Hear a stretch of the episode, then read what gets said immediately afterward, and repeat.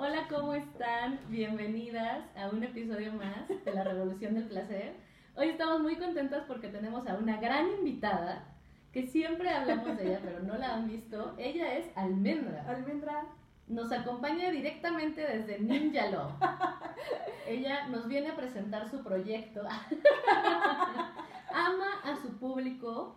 Les manda muchos besitos a todos. Y como pueden ver, si no se han metido a YouTube a ver el episodio, no está muy contenta con mi presencia aquí. ¿Qué tienes que decirles? Le doy la bienvenida a Iracema, como en todos nuestros episodios, que ella es la esclava, digo, la compañera de, De Almendra. y quien está hoy presentando, haciendo la presentación oficial. Ay, estoy sudando muchísimo. Yo también. Así que ya la voy a bajar porque me está acalorando su peluche. ¿Cómo estás, Iracema? Aparte de. Acalorada, sudorosa, pero muy contenta. Ah, yo también, yo también estoy, yo, uno de mis grandes eh, problemas del calor es que mi bigote me suda mucho. El bigote, entonces, me, me han visto seguramente, es un tic que tengo, pero ahora va a suceder más. Todo el tiempo me estoy limpiando el bigote. Me suda cañón el bigote. Cañón es como la parte que más suda de mi cuerpo. Qué chistoso. Entonces, cuando estoy hablando con alguien, me empieza a dar atenci- eh, eh, ansiedad. Porque estoy hablando y empiezo a sentir cómo se empieza a mojar. Y yo así de, "Ah", porque aparte luego se ven como puntitos, ¿no? Sí. Ay, no, I'm sorry. Qué chistoso. Ah, ah, yo sudo más de la nariz de que del bigote. Ah, qué loco, no, la nariz no me suda. Ajá, como gotitas de nariz, pero... Sí, el, el bigote es una parte muy extraña que te sude. Qué chistoso. Sobre todo siendo mujer. Pero aparte estoy muy contenta porque quería presumirles mis aretes. Ah. Si están en, si están en Spotify o en audio, neta, váyanse a, a. YouTube porque estoy estrenando mis aretes que son mi primer regalo de cumpleaños y son mis bebés. Oh, son unos aretes que son VIP y son Mar y son Walter White y estoy súper feliz y ya me fui a ver al baño dos veces así de, ay, qué mis aretes". Sí, yo- porque aparte yo soy la aprensiva que sale y me los regala ella. Y almendra, aunque diga que no me Almendra. quiere. Almendra, pero está enojada porque no ha dormido bien. Mm, mm. También porque yo llegué como Juan por su casa. Yo así llegué gritando y llegué haciendo miles de cosas. ¡Respeto! Así, ¿y usted quién se cree que puede llegar así a mi casa a gritar? Pero no se preocupen, ya estamos aquí. Muy bien. ¿De qué vamos a platicar hoy? Hoy vamos a platicar, pues vamos a platicar de que, más bien, vamos a celebrar que ya estamos en marzo, que es otro mes para conmemorar a las mujeres, a platicar un poco más del movimiento, honrarlas y, y qué más. Y compartir sobre todo eso, ¿no? Queremos, pues, sí subirnos al tren del mame. Sí, estar, este, No, o pero sea, es, un, es un buen mes donde va a haber mucha conversación alrededor. Eso, y eso es lo queremos, bonito. exacto, y queremos también hacer nuestra aportación desde nuestras perspectivas, ¿no? Exacto, yo creo que como se han dado cuenta, somos feministas, si no se han dado cuenta, igual no hemos sido muy claras. Y esta es una gran oportunidad para hablar más al respecto. Sí, Pero- es amor. Exacto, así. Pero justamente es eso, ¿no? Esa oportunidad de poder profundizar un poquito más y como lo solemos hacer desde un aspecto más cotidiano y Sí. más práctico, eh, porque luego hemos estado metidas en la teoría, hemos estado metidas en el estudio, hacemos como algunas acotaciones desde lo que trabajamos, pero justamente este es el gran pretexto para hacer una reflexión más a fondo y sobre todo conectarla con nuestra experiencia. Exacto, personal. y también conectar como con las conversaciones de otras partes, ¿no? O sea, porque seguramente van a haber muchos, muchos temas alrededor de, de ciertos, de, no sé, lo político, este... de La- la- en la comunicación, por Exacto, ejemplo. entonces también como que poder eh, conectarlos y pues que ustedes también estén como súper armadas y armados de información, ¿no? Justo, porque a veces se puede quedar, digo, ya creo que cada vez pasa menos, particularmente en nuestros círculos. A mí mi papá me sigue felicitando por el Día de la Mujer. El día, el 8 de marzo es el cumpleaños de mi hermana, entonces es como a ella le toca doble felicitación por ser una gran mujer y por ser su cumpleaños. Y al final es como, ¿qué podemos hacer? Sí, Y, y, o sea, sigue pasando en muchos ámbitos. claro. Eh, yo entiendo desde dónde viene, viene desde el amor y se aprecia, pero justamente hemos ido percibiendo esta transformación, por lo menos en nuestra generación. Hay otros ámbitos donde no se está dando, pero por lo menos en nuestro círculo, en nuestra generación, se está haciendo este proceso reflexivo, se está haciendo este, este proceso político de concientizar, de conmemorar y que no se quede en el discurso de fel- felicidades por ser mujer, porque yo amo a mi Claro. madrecita, Sí, yo amo a mi, a mi esposa, yo amo a la Sí, sí, sí. Sí, no, y, y porque ese no es el objetivo, ¿no? O sea, no es como una fecha celebratoria, es una fecha eh, conmemorativa y, reflectiva, y reflexiva. Exacto. Y como para continuar, sobre todo, este, este gran trabajo y esta gran labor que vienen haciendo muchas mujeres desde hace mucho, mucho tiempo y que gracias a ellas te- hoy, actualmente, podemos eh, varias mujeres tener ciertas libertades, ciertos derechos, pero eso no significa que no, no que, que la lucha ya se quedó ahí, o sea, más bien tenemos que seguir como en honor a ellas, eh, hablando, seguir el movimiento y conseguir más derechos, más libertades, conseguir esta equidad, ¿no? Sí. En todos los ámbitos. Sí, y justo eso era lo que pensábamos como queremos hablar de las mujeres que admiramos. Así nace un poco este episodio, ¿no? Platicábamos sobre eh, qué podemos hablar eh, en torno a este tema y de qué manera igual no ser repetitivas, pero también poder visibilizar el trabajo de muchísimas mujeres que ha sido invisibiliza- invisibilizado en este sistema en el que nos movemos, ¿no? Y no solamente de las mujeres, y así les platico cómo nació la idea, porque hace ratito que estábamos platicando fuera del aire, y Iracema hizo una reflexión muy importante que yo no había hecho, y, y me parece muy importante porque les pedimos a ustedes que nos compartieran qué mujeres han marcado sus vidas. Y justamente ese es el tema de este, de este episodio, las mujeres que han marcado nuestras vidas. Y no solamente quiénes, sino por qué. Cuál Exacto. fue su trabajo, hasta dónde sabemos qué de su trabajo o de sus vidas nos marcó a nosotras.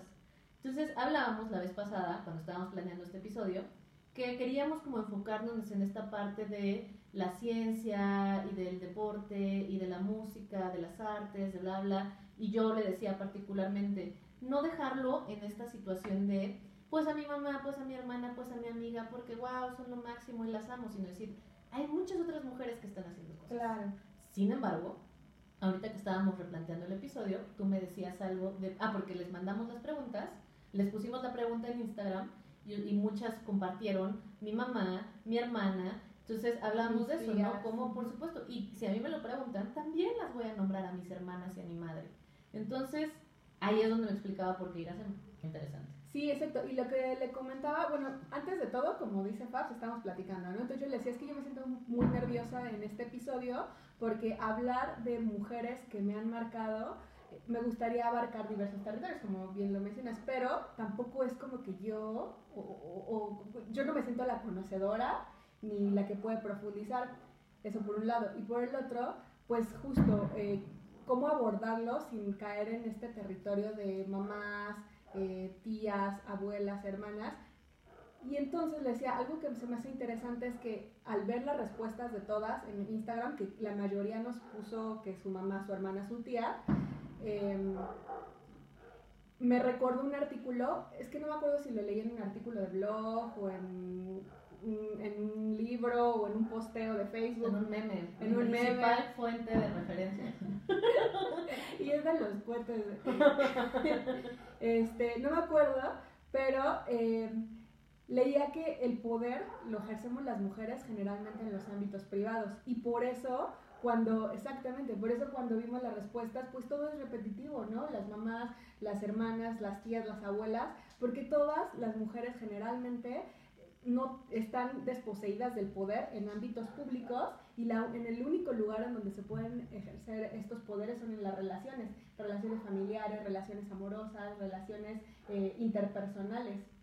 Entonces, esto es muy importante reflexionarlo y tomarlo en cuenta, pero también es muy importante sí nombrar a las mujeres que tienen actualmente y que han tenido espacios de poder. Eh, me gustaría también pensar en un poder no patriarcal Exacto.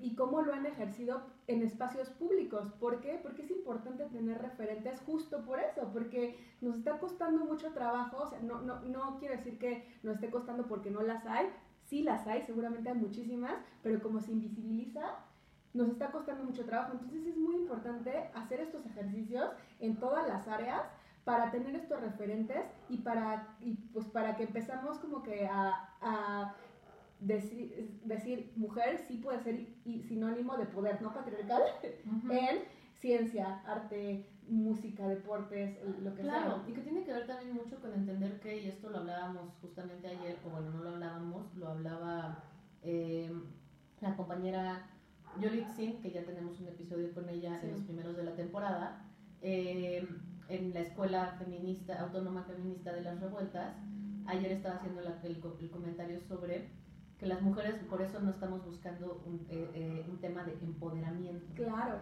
Lo que nosotras estamos buscando y lo que nosotras estamos construyendo es autonomía. Una forma de autoridad, una forma de poder que sea completamente independiente y autónoma, por lo tanto, de estas instituciones patriarcales y de estas estructuras patriarcales. Por eso, incluso hablar de poder nos remite a hablar de esta dinámica de dominación.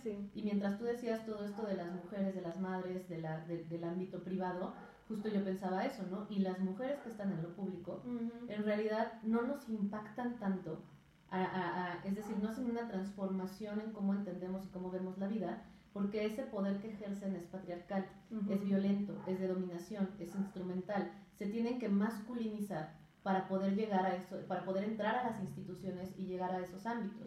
Entonces, por ejemplo, es algo que a mí me pasó mucho. Yo decidí desertar de la academia y construir un sistema completamente autónomo. Cuando me preguntan, bueno, ¿y tú con quién trabajas? O qué? Yo soy autónoma. Yo me salí de la institución y esto implica, esto me da a mí la libertad de construir una forma completa nueva, completamente nueva de entender y de pensar mis temas, ¿no? Y en ese sentido pasa eso, ¿no? Nos marcan tanto porque la forma en que las mujeres ejercemos, no, no ejercemos, sino la, la forma en que las mujeres terminamos siendo autoridad para otras mujeres o terminamos siendo admiradas por otras mujeres, no es a partir jamás, es a partir de la violencia. Es a partir de la experiencia, es a partir del cuerpo, es a partir del, de la conexión, es a partir del afecto y no romantizando y no pintando de rosa de, ay, es que nosotras nos amamos y somos florecitas y No, y somos espirituales y los hombres son rudos. Y eso es socialización pura.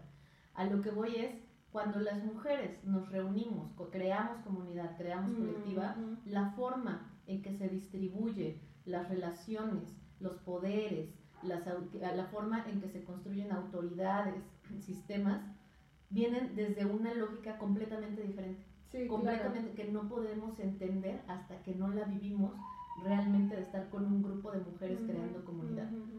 Ahí es donde queremos hablar justamente, desde lo personal hasta lo público, desde lo privado hasta lo público, cuáles son las mujeres que han marcado nuestras vidas. Sí, y también eh, yo creo que ahorita tú mencionaste algo bien importante que es el tema del poder patriarcal, cómo se está ejerciendo tanto hombres y mujeres actualmente y cómo es lo que nosotros conocemos como poder, que esa es una de las, eh, ¿cómo se diría?, de lo que hace que no, no estemos reconociendo, pero, pero también creo que otro obstáculo es justamente pues esta rivalidad entre mujeres que nos inculcan desde antes de nacer casi casi, ¿no? Eh, en donde esta rivalidad se obstaculiza justamente reconocer la autoridad de otras mujeres. Y eso es bien importante. Entonces yo como mujer tengo que también reconocer la autoridad de otras mujeres en mi área y en otras áreas, porque solamente reconociéndola se abre el camino y vamos a poder como colocar a estas personas en esta situación de, de poderes no patriarcales y, y, eso a su vez hace que se abra más para todas, las que venimos, las que todas. Me encanta, me encanta, me encanta el reconocimiento, me encanta el reconocimiento de la autoridad porque también reciente, recientemente en la Escuela Feminista de las, de las Revueltas eh, estuvo Andrea Franulik, maestraza, este, hablando justamente de autonomía y hablaba eso. la forma en que nosotros nos relacionamos desde la autonomía tiene que ver con la autoridad y a mí me movió mucho eso, ¿no? Porque también muchas mujeres, y lo he trabajado con otras mujeres ya en el ámbito de consulta privada, eh, como esta parte de que nos inculcan que nosotras tenemos que ser incondicionales, mm. ilimitadas, como lo hemos hablado mm. muchas veces, pero que esta parte de compartir nuestro conocimiento, compartir nuestra información, compartir nuestros talentos, tiene que ser incondicional, no esperando nada a cambio. Y de pronto nos encontramos a nosotras mismas anhelando un poco de reconocimiento o anhelando un poco de reforzamiento, de decir, vas por buen camino, y te, te regañan o, alguien te cuestiona, pero ¿por qué estás buscando reconocimiento? Deberías hacerlo como por amor al arte, ¿no? Y en realidad, y esto nos pasa a muchas. Y cuando, y cuando Andrea dijo eso en la, en, la sesión, a mí me movió porque dije, es eso, ¿no? O sea, es, es yo reconozco, y, y yo tengo un, un pedo con algunas autoras, no voy a decir nombres, que me parece que su trabajo es interesante, hablando de feminismo, pero mi problema es que jamás hace la referencia Eso. de otras mujeres. Es- Jamás la cita. Totalmente. Y es como de, güey, Apropiarse del conocimiento no es reconocerlas. Y eh, lo que ella hace es resumirnos el conocimiento, es ponerlo en palabras cotidianas, pero yo nunca, po- muy pocas veces en su trabajo he visto, como dice fulanita de tal. Claro. Y eso a mí me genera muchos cosas. No, Sí, porque es- reconocer y sí. la autoridad de otras mujeres. Sí, claro, porque ella para llegar a ese grado de pensamiento tuvo que también haber leído, haber estudiado a otros. O sea, el conocimiento no es generación espontánea. Exacto. No somos Dios. Claro. Se tiene, o sea, nosotros no- lo hacemos en base a No somos- referencias. No somos Dios. Ay, Dios. No, a lo, cierto, a- a lo que voy es eso, o sea, como que no es, no es de que, bueno, yo, yo que, sí. que he trabajado muchos años en industrias creativas, la creatividad, no hay nada original, no hay nada único y original, nada, nada, todos son ideas referenciadas de otras ideas, ideas, ideas, ideas, y es como una cadenita, y el no hacer esta referencia y el borrar el arroba fulanita o eso, es, signi- significa que no estás reconociendo la autoridad de esa persona. Tal vez y, y no, no, no estoy hablando de copiar ni nada, pero es reconocer. reconocer y tampoco tendrías que decir así, pararte cada tres palabras, a decir No. esto lo dijo tal, esto lo dijo tal, pero por ejemplo, ¿no? ustedes ven que no paramos de hablar de Marcela Lagarde, ¿no? Porque ella es una de nuestras principales referentes. Claro. Y Marcela, y no hablamos de todas las mujeres que nos menciona Marcela, porque nosotras las mandamos con Marcela Y Marcela, y Marcela mm, refiere a estas mujeres y estas mujeres refieren a otras mujeres. Por supuesto que nosotras básicamente nos hemos formado muy lagardianas Sí, porque mucho de nuestro conocimiento es de Marcela Lagarde, pero nunca hemos dejado de mencionarla y, y ella siempre menciona a sus compañeras, a, A sus, sus maestras, maestras. y sus maestras siempre Sí. mencionan a sus maestras Sí. y eso es sumamente importante porque estás reconociendo el trabajo y estás reconociendo la autoridad de esas sí, personas. totalmente. Y es muy doloroso, yo en lo personal lo he vivido muchas veces, yo en lo personal se dice, yo, yo lo he vivido muchas veces, o personalmente, no tiene que ser diferente. Personalmente lo he vivido muchas veces y, y es muy doloroso, sí, pero a veces no puedes tú expresar ese dolor porque entonces es como, como si te estuviera, es que lo que tú estás buscando es reconocimiento y cuando escuché eso de autoridad dije, es eso. es, No es que quiera que me avienten flores No. y que me pasen en Es que- medio de reforma. es que te reconozcan tu lugar. Exacto, ¿No? exacto. Y eso es lo que queremos hacer en este episodio. Exacto, por eso, y por eso la importancia de que, bueno, aunque tal vez no somos las, porque no lo somos, no somos las expertas del mundo del arte, de la filosofía, de, pero vamos a hablar de al menos para nosotras, las mujeres que han tenido impacto en diversos terrenos, ¿no? Exacto. ¿Con Sí. quién comenzamos? Bueno, creo que ya comenzamos con una, Marcela. Marcela, bueno, Marcela Lagarde de los Ríos Es- es, base en este, en este podcast. Mm, ¿Por qué te marca a ti, Marcela? ¿Cómo llegas a Marcela? ah, yo llegué a Marcela por otra mujer que también es referente, que es Fabiola Trejo. Y yo se la di a un referente que es. Ah, pues a mí, me, a mí me voló la cabeza, o sea, honestamente yo cuando empecé justo con las primeras clases me acuerdo que vimos algo, no, no, no, no recuerdo cuál era el tema, pero me acuerdo de un fragmento que leí y que hablaba que, que muchas mujeres ya daban por sentado el feminismo. Y entonces yo me vi reflejada, porque yo...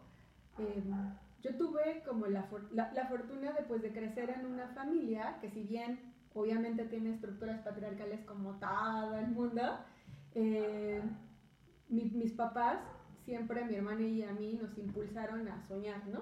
A, como... tú- a desarrollarse. Exacto, o sea, tú lo que quieras hazlo y solamente trabajan. En, en ese sentido, como yo tenía a mi hermana y estaba rodeada de mujeres, como que nunca vi el tú no porque eres mujer, ¿se me explicó? Aunque bueno, ya la cultura y ya el mundo exterior se encargó de, de decírmelo, ¿no? Sí, sí, por si no lo escuchaste, Exacto, no te lo repito. en la escuela, en el trabajo, bueno, ya y ahí recibí el mensaje, ¿no? Ajá, ajá. Pero, pero en- cuando era muy chica, no, a lo que voy es que yo mucho tiempo pensaba que ya los derechos prácticamente que ya estaban ganados, o sea, como que la lucha feminista yo la asociaba con las luchas del voto o con la lucha de, no sé, o sea, de Anticonceptivos. Que ya era como la revolución sexual que pasó en los 60, 70, o sea, como que para mí, en mi cabeza privilegiada, yo- nosotros ya estábamos en otro nivel, ¿no? Y obviamente pues era mucha ignorancia. Inexperiencia. Eh, en experiencia ignorancia, o sea, la verdad también, o sea, es ignorancia y está bien también decirlo porque todos partimos de no saber y, todo, y está bien reconocerlo porque solamente así puedes informarte. Entonces, eh, ya no me acuerdo qué. ¿Qué- ¿De qué manera, cómo es que cambió tu vida? O sea, ¿por qué, ¿qué es lo que ella hizo Ah, bueno, que transformó? Entonces cuando vi eso, como que me vi reflejada y fue así de, no, pues, pues de aquí soy. Y básicamente em, ella me dio un buen de respuestas Uf. a cosas que yo como que tenía incomodidad y no sabía explicar. Como, como esas cuestiones de, oh, es que es así, pero yo siento que no, o sea, no me siento, no nunca me sentí cómoda con ciertas cosas. em, y ella le puso nombre y apellido. Exacto. Y fue, pues sí, aparte ella es súper amorosa, es, no sé, o sea, es, Es un, es, Es es- un- es grande, sí, sí, sí, sí, sí. es un gran referente.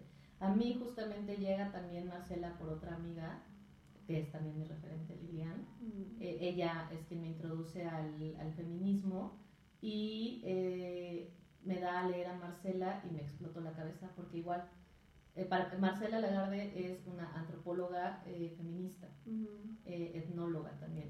Y me, justamente, ¿no? Fue como que de pronto empezarle a poner nombre a todos los malestares que había vivido en mi vida Ujú, ujú. con mi cuerpo, con mis relaciones, con mi familia, con la sociedad, todas esas cosas que yo decía, es que, y se los pongo como muy simple, ¿no? Alguna vez tuve una pareja, hombre, que peleábamos mucho porque, bueno, discutíamos mucho porque él me decía, es que una mujer no puede ir a tomar un café con un hombre, porque no, no se ve bien.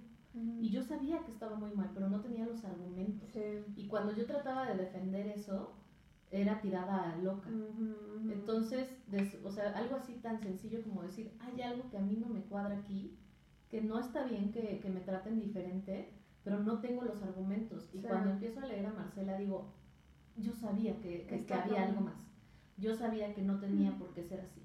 Entonces, a mí, eh, la forma, eso es lo que yo amo, ¿no? La, Marcela trabaja para las mujeres y ella es una de los tantos referentes de mujeres que me han guiado en, mi- en la forma en que yo trabajo.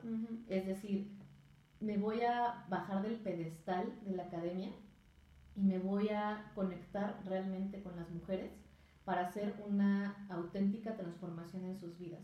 Voy a hablar en nuestro lenguaje, voy a hablar en Mm, nuestras ujú, prácticas, voy a ujú. hablar en nuestros cuerpos, porque eso da muchísimo más sentido a la experiencia. Y lo compartía con otra amiga que es un orgullo porque va a compartir, este, creo que ya compartió mesa con Marcela Lagarde y hablábamos sobre cómo hablar, cómo hacer una introducción de Marcela Lagarde, ¿no? Y le decía, mira, es que podríamos desvivirnos hablando de todas las cosas, maravillosas cosas académicas y políticas, porque ella fue diputada y gracias a ella tenemos la ley, sus- violencia, mujeres, este, siempre se me olvida el nombre completo, perdónenme compañeras, pero siempre se me olvida.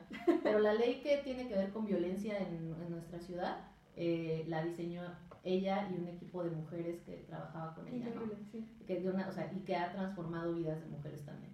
Entonces, le decía, es que yo creo que más lo que tenemos que hablar de Marcela es cómo tocó nuestras vidas, cómo sus palabras tan- con- genuinamente ujú. transforman la vida de las mujeres. Sí. No es un trabajo que se queda a nivel teórico, es un trabajo que así tú leas algo muy pequeño de ella, Te queda. hace una Sí, transformación. sí. Entonces, sí, somos tus fans.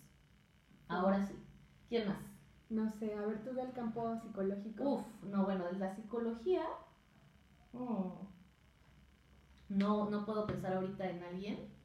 Una psicóloga que yo diga. Yo, yo sí tengo una psicóloga y yo no soy psicóloga. Ah, ya sí. Ajá. Bueno, también yo tengo que agradecerlo a mi amiga Diana, no creo que Ah. vea el podcast, pero Diana fue la primera que...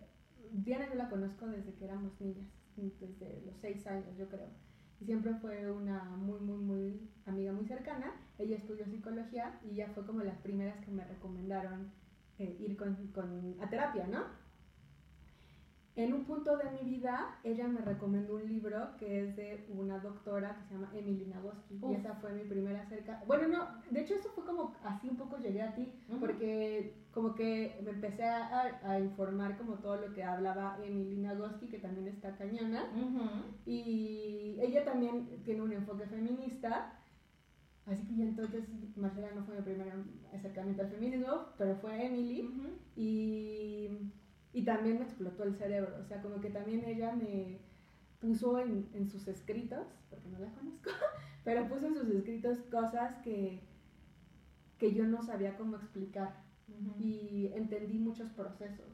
Y y fue un, es un libro creado para las mujeres.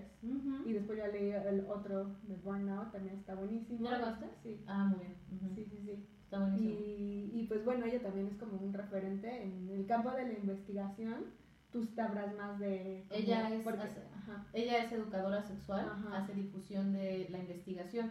Es decir, ella no hace directamente la investigación, sino que ella investiga lo que se investiga y nos trae a nosotros en palabras cotidianas cómo poder aplicar esas investigaciones a nuestra vida. Es maravillosa, maravillosa y justamente esta semana sacó la nueva edición del libro. Es maravillosa, Sí, sí, sí, sí. Y tiene un enfoque feminista, también tiene como... Em, ella hace como dupla con su hermana, que tiene una gemela. Y ¿Ah, son gemelas? Con los años ya se parecen, no sé. sí, son gemelas y creo que su hermana es músico o algo así, algo de orquesta y tienen un podcast. Y entonces en su podcast, o sea, también es educadora eh, sexual feminista, pero también hablan mucho de, temas de feminismo y de justicia social. Entonces está también como bien interesante como todo lo que ellas plantean. Sí, es maravillosa. No, o sea, obviamente hoy en día es una de mis principales referencias, pero así, o sea, cuando llegué a ella dije, ay, qué chido. Pero cuando yo llego a ella, pues yo ya había pasado, por ejemplo, ya lo saben, mi gran referente de la vida, Betty Dodson. O sea, mi gran referente y de, neta de pronto fangirleo cabrón, o sea, sí, y de repente digo, van a pensar que estoy obsesionada, sí, pero es que no, no hay manera de explicar cómo ella marcó mi vida. Claro. Y al, absolutamente todo, al día de hoy, el que existe este podcast es gracias al empujón que ella me dio en la vida hace ya ocho años más o menos, no, no puedo hacer la casi nueve años, este, que es una sexo, bueno, era la perdimos en octubre. No, no la perdimos, transicionó. Y ella ya quería irse. Este, el 31 de octubre se fue, pero vivió 91 años y a partir de los 35 dedicó su vida a la práctica de la sexualidad, a estudios de campo básicamente, es decir, a coger, se dedicó a ser feliz, se dedicó al placer, se dedicó, fue una mujer que fue completamente revolucionaria y que no terminamos de entender a cuántas, así mujeres que ni siquiera saben que existen Betty, que existe Betty, no saben la manera en que ha tocado la vida de todas las mujeres. O sea, es una mujer que ha transformado, a mí me transformó directamente a través del cuerpo. Yo me acuerdo la primera vez que la vi, yo estaba investigando, estaba escribiendo un manual para una editorial y estaba investigando sobre, me dijeron como que el manual se tratara de cómo tener más orgasmos, ¿no? Y yo ya estudiaba temas de sexualidad y todo, pero no me había metido de lleno a eso. Entonces, cuando estaba yo investigando en Google y de pronto llego a ella y veo videos, y con un video que vi en YouTube de ella hablando con su socia Carlin, ella tendría 82 años en esa época, eh, algo sentí en mi cuerpo que dije, yo quiero eso. ¿Qué? No sé, pero la forma en que ella hablaba, la forma en que ella era tan determinada, la, era como escuchar en su voz, era, ella era la presencia del placer y de la libertad en un cuerpo humano. O sea, y la última vez que estuve con ella así frente a frente, me acuerdo cañón que estábamos em, al aire libre, pero teníamos, estábamos bajo un toldo echando vinos y hablando de, de desmadres, ¿no? De masturbación y orgasmos y esas cosas. Y empieza a llover y todas estábamos, ah, sí, que no sé qué. Y de pronto Betsy voltea y empieza así, ah, está lloviendo está lloviendo, como si fuera una niña que veía la por primera vez la lluvia y, empezó, y empezó a decir, ah, qué rico, esto es la vida. Y se empezó a entregar a esa experiencia de escuchar la lluvia y agradecerle a las diosas por la existencia de la lluvia. Y yo así, con la boca abierta, a decir, güey, esta mujer es el placer en un cuerpo humano. O sea, esta mujer vive la vida completamente sintiéndola en todo momento. También era una gruñona, también era una intransigente muchas veces. Que también es importante eso, no, pon- exacto, no ponerlas como en un altar, o sea, reconocer la autoridad no significa mitificarlas, también, a- también es, es reconocer su humanidad, ¿no? Y en esa humanidad también hay, como dices, o sea, este Eso. lado que no es precisamente lo bonito, pero esto, ella es todo Ella ese es una humana. Claro. Y con, con toda la agencia de poder mostrar todas sus dimensiones. Y me acuerdo mucho que para mí esa última vez que la vi fue ese, el entender, ¿no? La primera vez que yo la vi, la vi como una gran diosa. Sí. Y que lo es. Pero ya la última vez que la vi, yo me acuerdo que cuando la abrazaba decía, porque yo sabía que era la última vez que la veía en persona, era para mí como decir, como que sentí que este lugar de veneración que ya la- yo le había puesto ya no estaba ahí. Y no porque yo cuestionara su autoridad, sino porque yo me di cuenta como yo ya había crecido. Mm, Entonces, y eso me ha pasado con mentoras y mentores, ¿no? De verlos muy arriba, reconocer su autoridad, admirarles y llega un punto en que una crece, crece, crece, crece y es eso, te dan las alas para volar. ujú. Y fue como también ese agradecimiento de decir, estoy lista para volar. Esto es lo que tú construiste, pero yo quiero construir otras cosas. Ujú. Entonces abrazo todo lo que ella me dio y todo lo que eh, eh, su trabajo me ha abierto en las puertas como mujer y como este y como profesionista de la sexualidad, pero ya he tomado mi camino. Entonces ella ya van dos, ¿quién más? Mm, de tres, Can. ya vamos tres. De lo, no, de lo que sea. Hasta si te quieres ir a lo personal, pero también si es alguien profesional. Pues es que estaba pensando en, es que la parte como más de profesional era justo para, para esto de las áreas, ¿no? Claro. Pues, Bueno, que tú, tú que decías de psicología y quiero compartir eso también, pensé que ibas a mencionar, pero este, luego, es que yo estaba pensando como en grandes cabezas en el ámbito de la psicología no, pero que me hayan movido y ajá, como que me fui a eso y la realidad es que con todas estas desigualdades eh, pues es difícil, la mayoría, la, la- la psicología es un espacio donde es predominantemente mujeres, pero cuando llegamos a nivel de doctorado está equi- equilibrado con hombres y mujeres, es decir, en mi generación, eh, en mi área, en mi, en mi espacio de investigación éramos dos, un hombre y una mujer. Ujú. Este, y ya después, para ya los ámbitos directivos, ya solo son hombres. Mm. Entonces, ay, no, ya sé quién, cómo no, la doctora Isabel Reyes Lagunes, psicómetra, profesora emérita de la Universidad Nacional Autónoma de México, Facultad de Psicología, antes de que existiera la Facultad de Psicología. También una hija de la fregada, chingoncísima, pero durísima. Gracias a ella tenemos muchísimo conocimiento sobre cómo hacer ciencia, cómo hacer psicometría en México. También eh, falleció hace un año, en febrero Ajá. justo antes de la pandemia, todavía alcanzó, ella fue mi tutora, eh, de- y para mí es un orgullo así gigante que ella, sido, ella haya sido mi tutora, porque es una mujer que fue psicóloga antes de que la facultad de psicología existiera. Y era una mujer que, puta, desde lo personal, o sea, yo le, le mamaba chupar y fumar, y yo así de, güey, yo voy a ser así. Cuando yo esté en mis 70s, 80s, yo voy a ser esta señora que ella ya sufre- sobrevivió a no sé cuántos maridos, viajó, conoció, tuvo hijos, estudió, a- abrió muchísimas, o sea, como que rompió muchísimas barreras y techos de cristal. También era bastante patriarcal, era Sí. bastante patriarcal.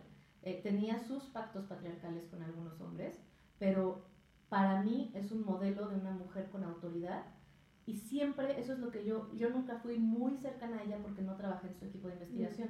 Ella fue solo mi tutora adjunta, pero siempre fue muy amorosa. O sea, yo me acuerdo todas las veces que, eh, de hecho ella fue la que me, una de las que me entrevistó para, en una de las fases de, para entrar al doctorado y a mí me daba terror.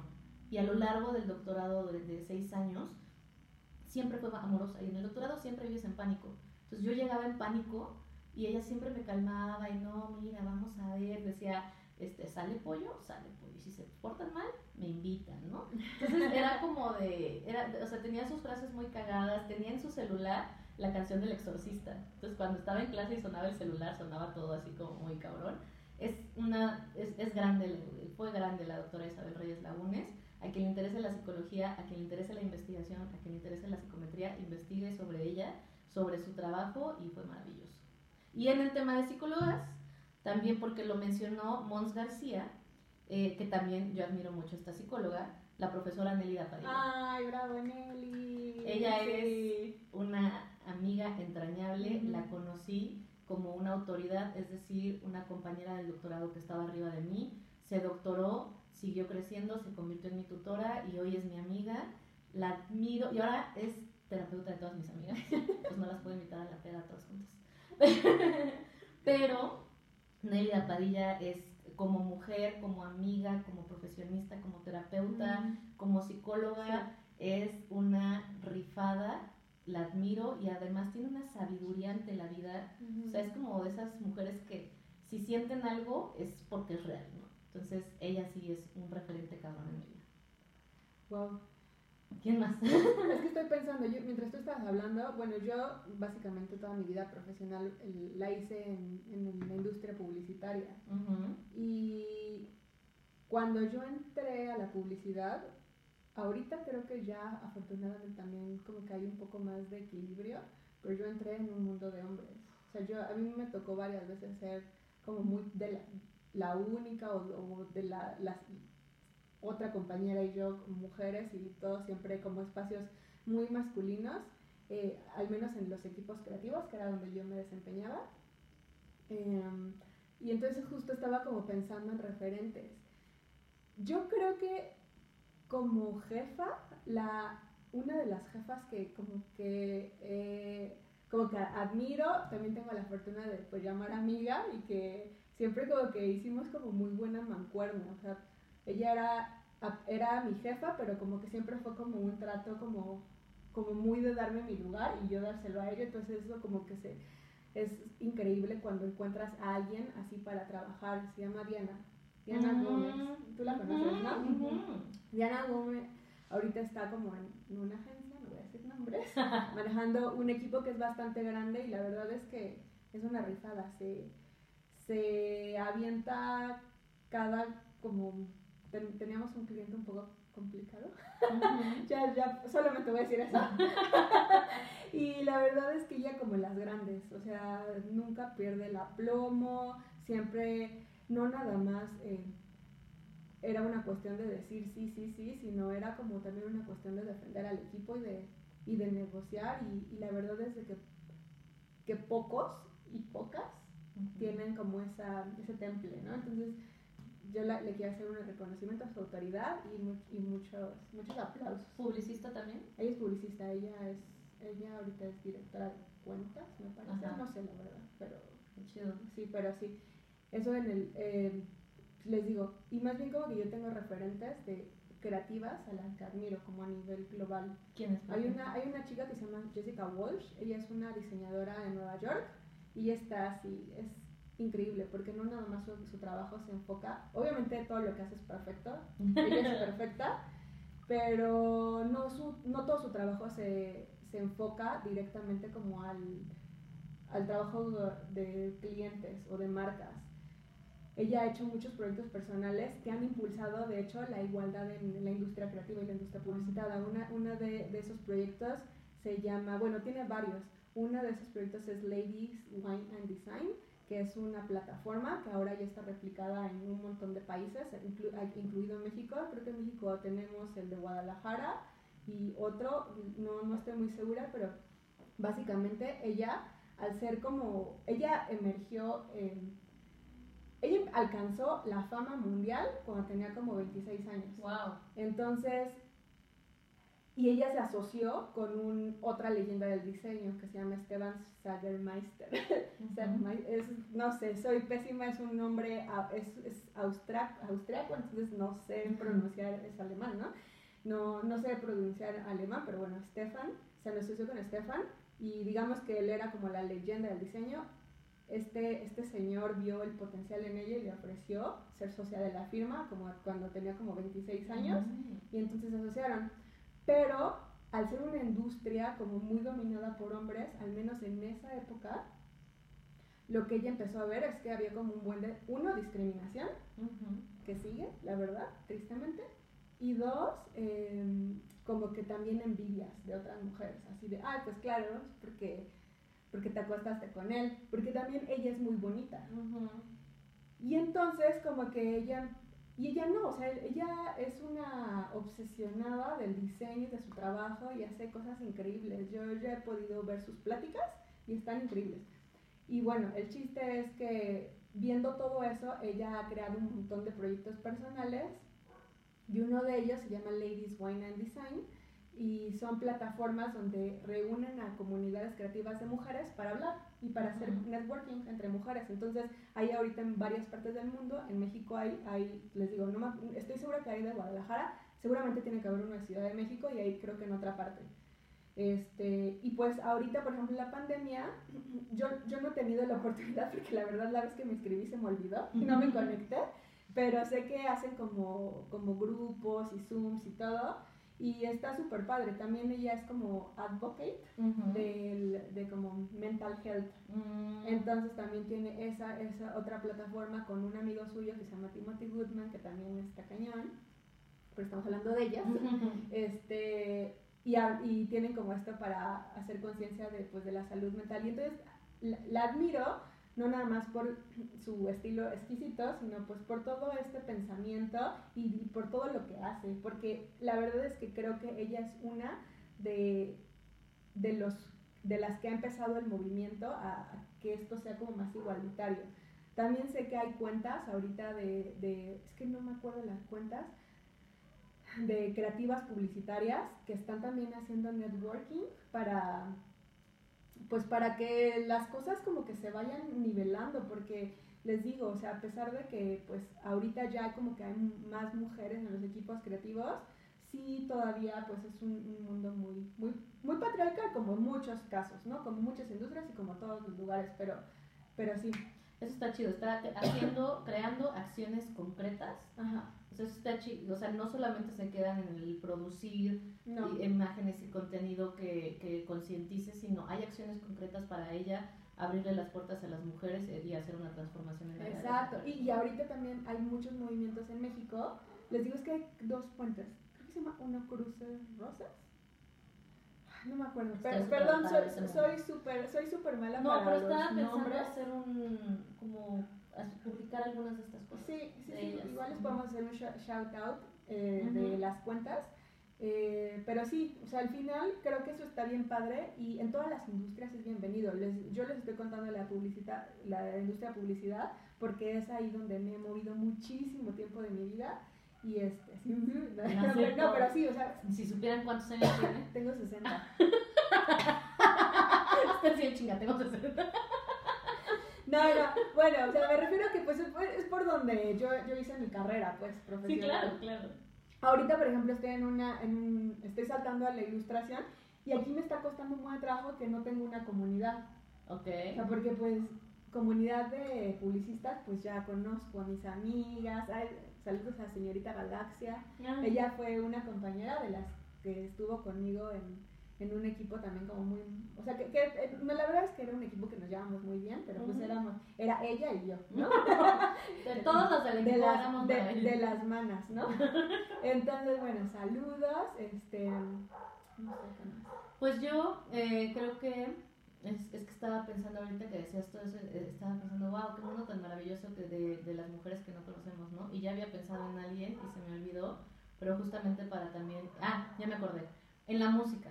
Ah. Uf, en la música, para mí, o sea, yo sé que hay mujeres y que nos podríamos ir a las grandes clásicas de la música que han representado el rock o el pop o lo que tú quieras, pero para mí, eh, mujeres que me han transformado cabrón es eh, Warpaint, mm. eh, que es una banda de mujeres de dream rock o dream pop, que yo soy como super down tempo, me gusta la música suavecita, este y Warpaint para mí es una cosa maravillosa y una de las cosas que más disfruto de verlas tocar en vivo es, no sé, o sea, para mí es un sueño verlas a ellas todas juntas, creando, compartiendo, eh, unas siendo madres, otras no siendo madres. Em, no sé, es como decir, güey, este es el sueño, ¿no? Yo cada que las veo tocar, digo, este es el sueño, güey. O sea, imagínate estas morras hacen su arte, viajan por el mundo, se tienen una a otra. Por supuesto que deben de haber roces porque es chamba, pero no sé, o sea, yo las admiro tremendamente porque me han hecho también, o sea, sus letras, por ejemplo. Sí, tampoco les estoy hablando de una música compleja y diferente, pero son unas mujeres que han acompañado mi proceso de adultez y han nombrado... Son tus referentes. Es mi referente, o sea, han nombrado emociones mías, han nombrado experiencias, me han hecho reflexionar sobre temas que yo no había reflexionado. Las amo, las adoro, siempre que están ellas, este, que tengo la oportunidad de verlas en vivo, las veo, las veo en vivo, para mí son maravillosas y particularmente de ellas, Jenny Lee es una bajista, o sea, e, ella es hermosa, o sea, yo cada que la veo es así, es la mujer más hermosa que más despierta mi deseo sexual cuando digo, no, es que si soy re lesbiana, güey. Porque es una. Ay, güey, ay, güey, sí, sí, voy. Cada episodio se van a dar cuenta que estoy más cerca de la lesbiana, lo estoy intentando. Pero es, no, es preciosa y aparte la forma en que toca y aparte lo que toca es. O sea, para mí escuchar a Warpaint es un rush de vida en mi casa o en un este o en un concierto en vivo es un rush de vida que me, que me llena como esto de a huevo, güey, las mujeres podemos hacer lo pinches que sea, güey, lo que sea. Y son mega inteligentes porque las he visto en sus entrevistas y dices, no, es estas morras les mueve, se les patina la ardilla cabrón, o sea. Entonces, en la música, obviamente hay muchísimas mujeres que, a mí, que me han marcado, pero estas morras hoy son mi gran yo creo que es que es muy difícil, o sea, la música también es muy difícil para mí porque pues obviamente hay miles y me gusta y todo, pero creo que referentes, referentes, así que yo diga así, las tengo en mi corazón, creo que son tres. Y a uno de ellos es Bjork. Y yo sé que ella es como gigante, pero no importa. Bjork sí me hace un mujerón creativamente increíble, o sea, como que su, no sé, su cerebro es de otro mundo, su forma de hacer música es de otro mundo, su ética profesional es de otro mundo. Muchos la han criticado cuando como que, ay, es que se pone bien mamona en los conciertos, quién sabe qué. Pero la verdad es que para mí es como, como que ella se está dando su lugar, su, su, lugar que se ha ganado durante un montón de tiempo cuando se pone sus condiciones, sus peros y sus contras, porque cuando lo hace un hombre no es criticado y cuando lo hace ella es que, ay, es bien mamona. Entonces, bueno, eso, es que, perdón, esa plática la tuve con alguien y yo así, ah, ajá, pero no sé. Pero bueno, básicamente se me hace una cosa, o sea, como, como una creatividad, un talento que la verdad es que yo siento que es alguien. Sí, no, esa mujer, o sea, no es mi referente porque no ha marcado mi vida, pero por supuesto que, o sea, lo que ella hace es, un, es genialidad. Es genialidad. es, como... Es que ella es una genia. Es, es, es eso, o sea, es, es, la descripción de alguien que su, su, mente está trabajando en un nivel que nosotros no entendemos. Está muy cañón. Ajá. Otra que es como más, pero por, por, porque no sé, pues porque como que es lo que significa para mí, creo que es Karen O. De, mm. los, de los Ya Ya Ya's. He visto los Ya Ya Ya's y he visto a Karen O. A mí me gusta más su proyecto personal. eh, y no sé, me trae como muy buenos recuerdos. De hecho, en 2018 creo, la fui a ver con, con mi amiga Jessica y con Joss. Eh, la fuimos a ver porque, bueno, su, amiga, bueno, Joss, que ya es nuestra amiga, eh, pero yo llegué a Joss a través de mi amiga Jess y Joss vive desde hace un montón de tiempo en Nueva York, entonces ella nos dijo, vénganse para acá y fuimos y la fuimos a ver a Nueva York. ¿En, dónde? ¿En el Madison? Eh, no, no, no, no. Fue en un festival, ah, Governor's Ball. Ajá. Y, y, bueno, o sea, fue. Uh, en su proyecto personal. En su, eh, no, fueron ya, ya, ya. Pero fue como para mí, o sea, como algo súper significativo de ir con mis amigas, ir, ir allá a verla.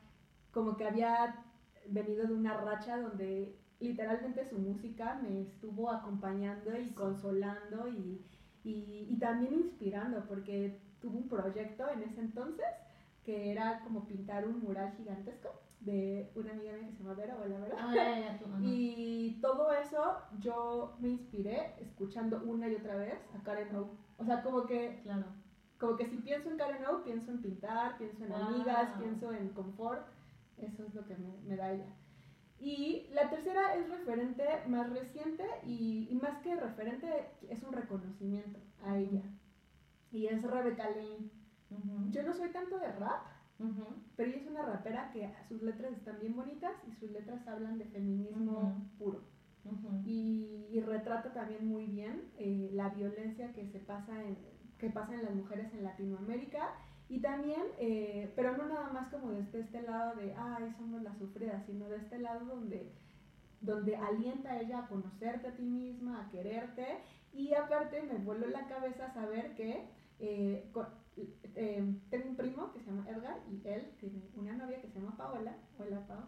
Pero Paola también es rapera y se llama Mega Afro. Mega Afro. Entonces, ah, no, perdón, Afromega. Ay, ya estoy diciendo mal tu nombre. Afromega. Afromega también tiene cosas súper bonitas. En, ella habla mucho como de este tema, como de pues sí, de, de, quererte, de descubrirte, como más como una cosa más espiritual, podría decirse. Más personal, más individual. Es súper inteligente. Eh, eh, me, me, parece que es historiadora, la verdad, discúlpame si estoy diciéndolo mal, pero siempre que hablamos siempre es como de historia y, algo, y, siempre se me pegan cosas increíbles. Y entonces me vuelve la cabeza que, que Afro conoce a Rebeca Lane, entonces ah. por eso también quiero hacerle reconocimiento. Ella eh, eh, pues son músicas emergentes que también están haciendo lo, suyo. Qué bonito. ya, ya estamos llegando, o sea, ya, ya estamos, eh, casi llevamos una hora. Ay, no y nos falta muchísimo, O sea, ya entramos a la música, pero nos falta la literatura. Arte. Nos falta otros, ajá, el arte. Foto, nos falta la fotografía. Escritura. Cine. Exacto. Entonces, yo creo que sería bueno pararlo aquí. Y si a ustedes les gustaría, porque empezamos como con aquellas mujeres como más desde lo personal y ya empezamos a hablar un poquito más de imágenes más grandes. Entonces quizá podríamos hacer una segunda parte para más adelante en el mes sobre otras mujeres que admiramos, para que también ustedes vayan tomando notas si quieren explorar estos temas. Eh, igual nos gustaría que ustedes nos compartieran más mujeres que les, que les interesan, que les han marcado la vida y creo que es un buen momento para leer algunos de los comentarios que ustedes pusieron. Ah, bueno, y creo que también es un buen momento justamente de dar el reconocimiento porque para mí es importante a las mujeres en el ámbito privado que me han marcado, que evidentemente es mi madre, y que justamente el otro día venía así en el rush profundo de, de la bici y venía pensando cómo a lo largo de mi vida me han atacado mucho con el eres igual que tu madre. Mm. Porque tengo un carácter explosivo, porque tengo un carácter rígido, porque soy enojona, porque soy dura. Y eso ha sido para algunas personas una forma de atacarme. Y justo me entró el insight mientras venía en la bici la semana pasada diciendo, güey, creo que es el halago. Y claro que mi relación con mi mamá es compleja, porque mi mamá es una persona muy dura y mi mamá es una persona que absorbe mucho la energía y terminas mucho drenada cuando estás con ella. Pero fue cuando yo me, cayó el 20 y dije, güey, es uno de los más grandes halagos porque si así la vida que yo he tenido, llena de privilegios, han habido momentos en que digo, yo no puedo más. Yo creo que no, ya no voy a poder continuar con esta vida. Está demasiado pesada, demasiado dura para mí la vida que ha tenido mi madre ha sido una vida que gracias a ese carácter tan recio que tiene, está viva. Yo no puedo creer que mi mamá haya atravesado y que haya soportado tantas cosas. Y digo, por supuesto que es un halago porque si tú me estás diciendo que yo tengo el carácter de mi madre, ese carácter la, tiene vida, viva. Esa, esa postura de lucha, esa postura de defender y de rigidez eso es la que la, lo tiene, la tiene viva, ¿no? Entonces, por supuesto que, que, soy como ella, eso no hace más simple mi relación con ella, pero por supuesto que es la mujer que, que llevo en mis entrañas, ¿no? Y mis hermanas, por supuesto, mi hermana Alma, mi hermana Emilia, que para mí son un referente de mi hermana Alma, de, de una hermana mayor, ¿no? Para, aunque nos llevamos exactamente un año, para mí es como decir, cuando descubrí que ya que no somos iguales, que ella es mi hermana mayor, eh, empecé a reconocer su sabiduría en su experiencia y empecé a escuchar su visión del mundo. Y no tenemos la visión del mundo en lo más mínimo, pero a través de su visión del mundo yo he entendido a volverme un poco más flexible.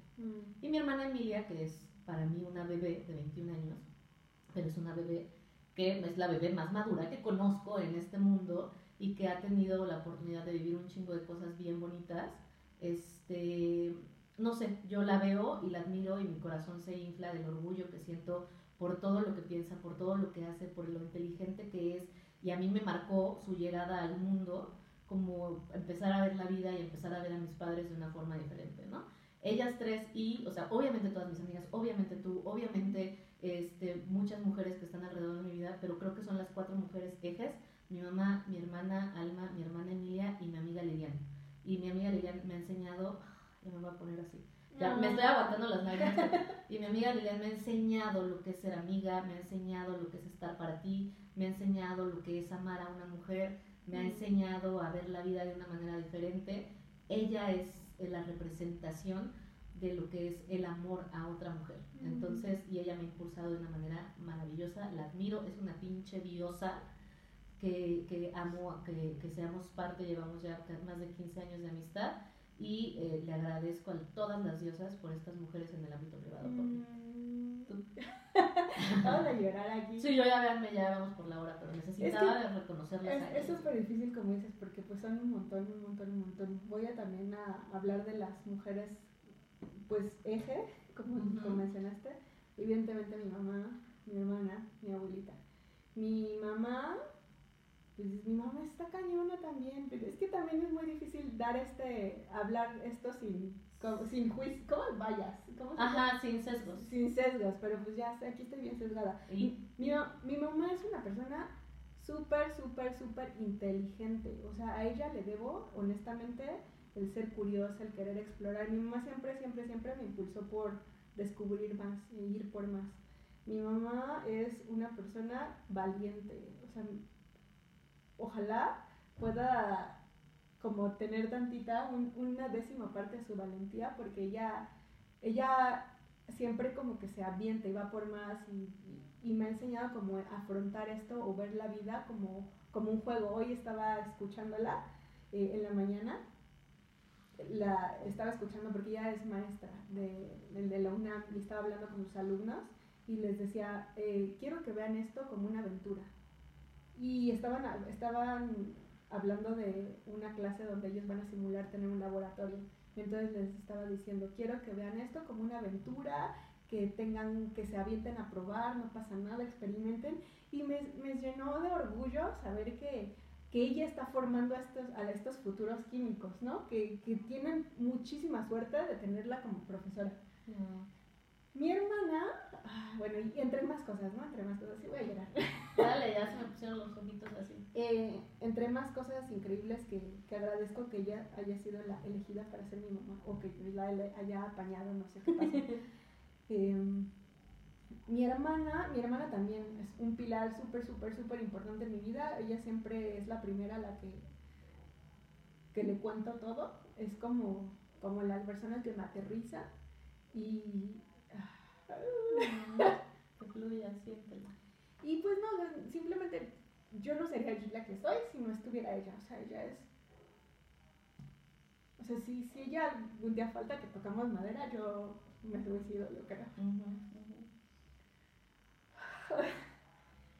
eh, mi abuelita, mi abuelita eh, Yola, también es alguien súper, súper importante ella me crió, o sea, mientras mi mamá estaba trabajando, mi abuelita, mi, mi mamá nos dejaba con mi abuelita, entonces con mi abuelita somos muy diferentes. Mi abuelita es como, como belleza y vanidad, y ella es una coqueta a sus 85 años, ella se sigue arreglando y se sigue enchinando el pelo para verse siempre guapa, ¿no? Y, y, y yo en ese sentido soy como una persona mucho más como cerebral, pero ella también me ha enseñado mucho como del valor de la humanidad, de, del valor de, de no ser tan denso, ¿sabes? En la vida, de, de pasárnosla bien, de reírnos, de, de, disfrutar, que a veces también yo con mi personalidad preocupana me cuesta, y entonces mi abuelita siempre ha sido como esta, esta, esta carga liviana, esta, esta, este, esta personita que me dice, al menos cuando no está conmigo presente, es como, relájate, diviértete, disfruta, déjate ayudar. Eh, y, y, Jessica Dorotea, Jessica Dorotea Igual y es, pues con ella también creo que ha sido muy chistoso cómo ha evolucionado nuestra relación, porque inicialmente ella era la amiga de mis amigas y yo era la amiga de sus amigas no, no, no nos hicimos amigas de primera instancia. Tardó en cocinar. O sea, éramos amigas, pero como más secundarias. Y creo que nuestra amistad se ha cocinado a fuego lento. Y ahorita ella es alguien súper, súper, súper importante. Ay, es que también. Dale, son miles, o sea. Me aguantas y las voces. Sí, sí, sí, son miles.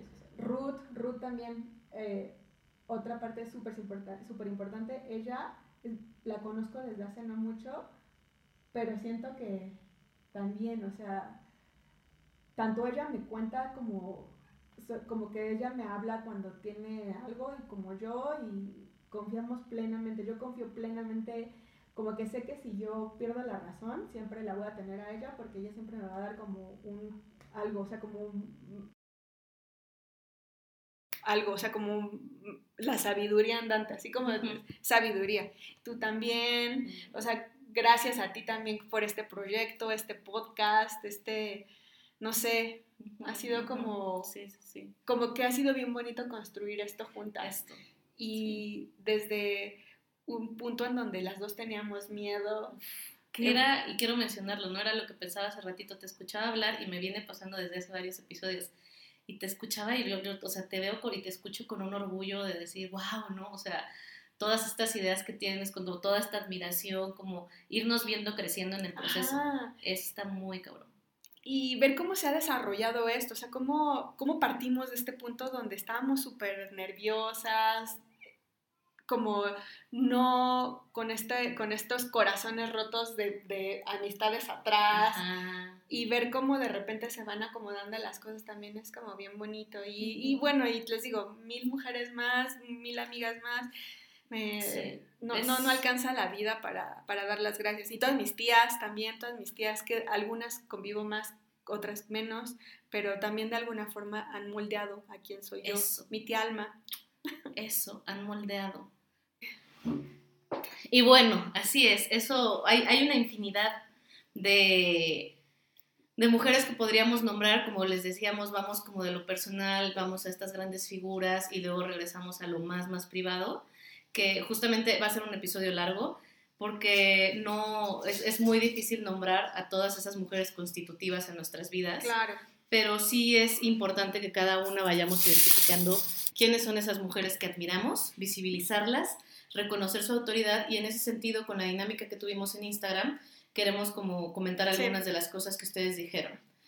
Em, bueno, Paulandre, gracias por las flores, nos dice, en la vida cotidiana han sido ustedes dos y su hermoso ah, podcast. Gracias. Muchas gracias. Últimamente hemos recibido unos mensajes hermosos de ustedes, o sea, neta, si alguna vez han dudado en escribirnos, no lo duden, no saben lo bien que nos hace a nosotras, no saben, de, de verdad hay momentos en que nos cuesta trabajo a nosotras animarlos también, o sea, como que es literalmente es como no, y sobre todo en el sentido de a veces nos dan bajones muy tremendos que nos cuesta trabajo juntarnos siquiera para grabar el ah, podcast. Y este tipo de mensajes es, güey, hay que seguirlo haciendo por, por, lo que compartimos y no por porque queramos que sea gigante, ¿no? ¿Quién más? Eh, Ángeles Mastreta, desde la literatura y la cotidianidad, me invitó a reflexionar el ser mujer. Uf, Ángeles Mastreta también. Eh, literatura habla de ser mujer, habla de feminismo, es importante que la lean. Podemos mencionarla, si ustedes quieren, díganos en redes sociales que quieren una segunda parte de esta y podemos mencionar. es que nos faltaron muchísimos, muchísimos ámbitos. O sea, apenas dijimos como tipo profesional tuyo, profesional mío, y dijimos música y ya, pero Uf, falta muchísimo. O sea, sí, sí, sí. Eh, Carda, Cardavila Com, mi psicóloga, ella me ayudó a tomar un mejor rumbo de mi vida, me salvó. ¿Cuántas terapeutas y cuántas psicólogas han salvado la vida de, nuestra, de otras mujeres y han salvado nuestra vida? Un gran reconocimiento. La psicóloga de Cardávila, rifada. Eh, miles de mueles, Flor, Florecilla, dice que su hermana, mi hermana, hace cosas que yo no me animo y me enseña a ser mejor persona siempre. Me, me, me ha contado Flor una de historias de su hermana que es así de, güey, ya la quiero conocer, ¿no? O sea, sí, suena como es Flor, una mujer maravillosa. Laura es Santiago, María Conejo, ilustradora. Me ha ayudado a mm. resignificar mi concepción de lo femenino.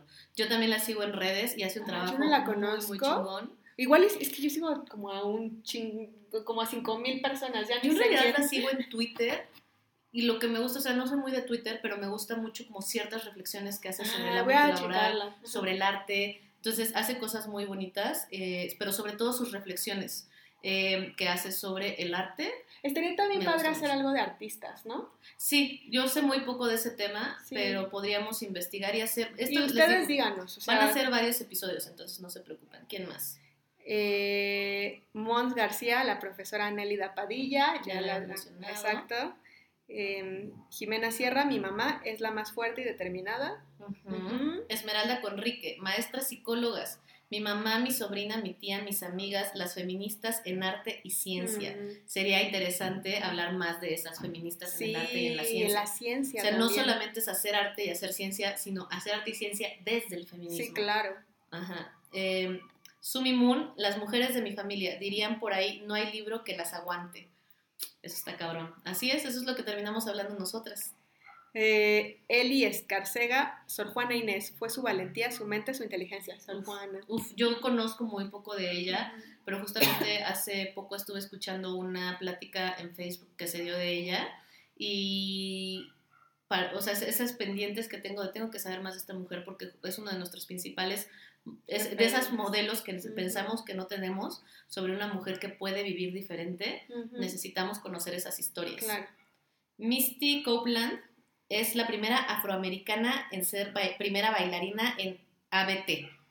Eh, No sé qué quiere decir, tiene que tener con algo del ballet. Sí, no sé, no, la verdad sab- sabemos muy poco de ballet. Sé de Misty Copeland porque lo que sé es que fue la figura, como que hicieron una, una campaña en Barbie e hicieron una figura de ella, literalmente una Barbie, de- para reconocerle como una de las grandes mujeres eh, contemporáneas que está abriéndole el paso a, a otras, ¿no? Ujú. en, todo, en todo sentido, porque justo esta parte también de que, de que es la primera afroamericana, ¿no? Habla mucho. Y eso es lo que me gusta justamente de que ustedes estén compartiendo esto, porque son eh, Sí, personajes que, que no nunca hubiéramos, conocemos. o sea, que yo sé absolutamente cero de ballet. Entonces, que poder conocer otros ámbitos que nunca nos hubiéramos imaginado a través de las mujeres también está chido. Y mira, Aime Cintia dice Fabs, definitivamente la admiro como psicólogo social y por cómo expande el conocimiento. Ay, sí, gracias. también un aplauso a ti que haces tu labor de expansión de conocimiento. Gracias. Y en ese sentido, también agradecerles a ustedes que nos están escuchando. Eh, de verdad, para mí es eh, muy importante también cuando escucho esos comentarios asumir la responsabilidad y también posicionarnos en esta, pues sí, tengo cierta autoridad y es una responsabilidad para compartir con otras personas, ¿no? Y por eso es importante, las invitamos a ustedes a hacer este ejercicio de, de renombrar, de escribir, de hacer una lista de las mujeres que han sido constitutivas para ustedes. Todo lo que hablábamos en el inicio sobre la importancia de, la de dar el reconocimiento a la autoridad de otras mujeres, sobre el impacto político que tiene esto a nivel sistema, de no invisibilizarnos, sino mostrarnos, mostrar el trabajo de las mujeres, nombrar el trabajo de las mujeres, Claro, empieza nuestra experiencia personal. A mí, la mujer que soy hoy, no solo que es muy importante, porque ya vieron que nos soltamos a chillar, pero que es muy importante que nuestras madres, que nuestra familia, las mujeres de nuestra vida, pero también esas mujeres que alrededor de, de- de ti y que en la historia y que en el mundo Claro. han- te han impactado y son parte constitutiva de quién eres. normalicemos eh, dar, ¿cómo se, cómo ya se me fue la palabra? No- normalicemos darles la autoridad. Reconocer la autoridad. Estoy súper mal, ya. Normalicemos reconocer la autoridad de las mujeres porque también en un punto también vamos a, vamos a ser reconocidas nosotras, ¿no? Y eso está muy bonito, o sea, como que la cadenita expandamosla, que no se corte. Eso, eso. Ay, y bueno, Dalet, lo voy a mencionar, bueno, lo hablábamos eh, en, unas, entre- en unos vinos la semana pasada y decía, hablábamos sobre la importancia de decirnos a nosotras esto, de decirnos entre nosotras como amigas todo lo que veo en ti, todo lo que significas para mí, escribirnos y decir, es que, o sea, a veces no es suficiente con decirte, güey, eres una diosa, eres inteligente, eres maravillosa, te admiro, que todo se lo estoy diciendo genuinamente y hacemos. Ah, O yo sea, sí. pensé que estabas No ¿no? Eso, ¿no? O sea, te admiro, te, te respeto, o sea, aprendo cabrón de ti. No, pues es lo No mismo, o sea, es un es recíproco. ¿no? es Ya nos recíproco. estamos echando muchas flores, ya lo sé. Pero eso, como hablabas tú de normalizar, ¿no? Sí, Digámoslo más entre nosotras, porque muchas veces no sabemos, por no decirlo, no sabemos que la persona que está al lado de nosotras está pensando cosas bien bonitas sobre nosotras. Entonces, gracias a todas estas mujeres, ah, sigamos este, ya- llegó Almendra como diciendo, ya, se acabó el episodio, ya mucho tiempo, sí, ya lo sabemos. Con- Con esto terminamos el episodio, les agradecemos mucho que nos escuchen, de verdad, díganos en las redes sociales, les vamos a lanzar una encuesta por si quieren que hagamos una segunda parte para seguir hablando de mujeres en otros Sí, díganos. ámbitos y en otras disciplinas. Y por lo pronto, ¿dónde te podemos encontrar, Irisema? A mí me pueden encontrar en Instagram y abrí una página de Facebook también para que también, es que estaba estaba haciendo los videos y quería que también se compartieran, pero era como complicado desde mi perfil personal, Ok. porque también mi perfil personal, pues, pues lo quiero tener como personal, ¿no? Ajá. Entonces abrí más bien la página igual en Instagram y Facebook como arroba iracémica. Ah, genial. Ok, Instagram y Facebook, Iracémica. Para mí, en Instagram, Twitter y Facebook, como arroba DRA-Fabiola Trejo. Y al podcast. Al podcast también en Facebook, Instagram, Spotify, YouTube como arroba revolución del placer. Nos escuchamos pronto. Bye.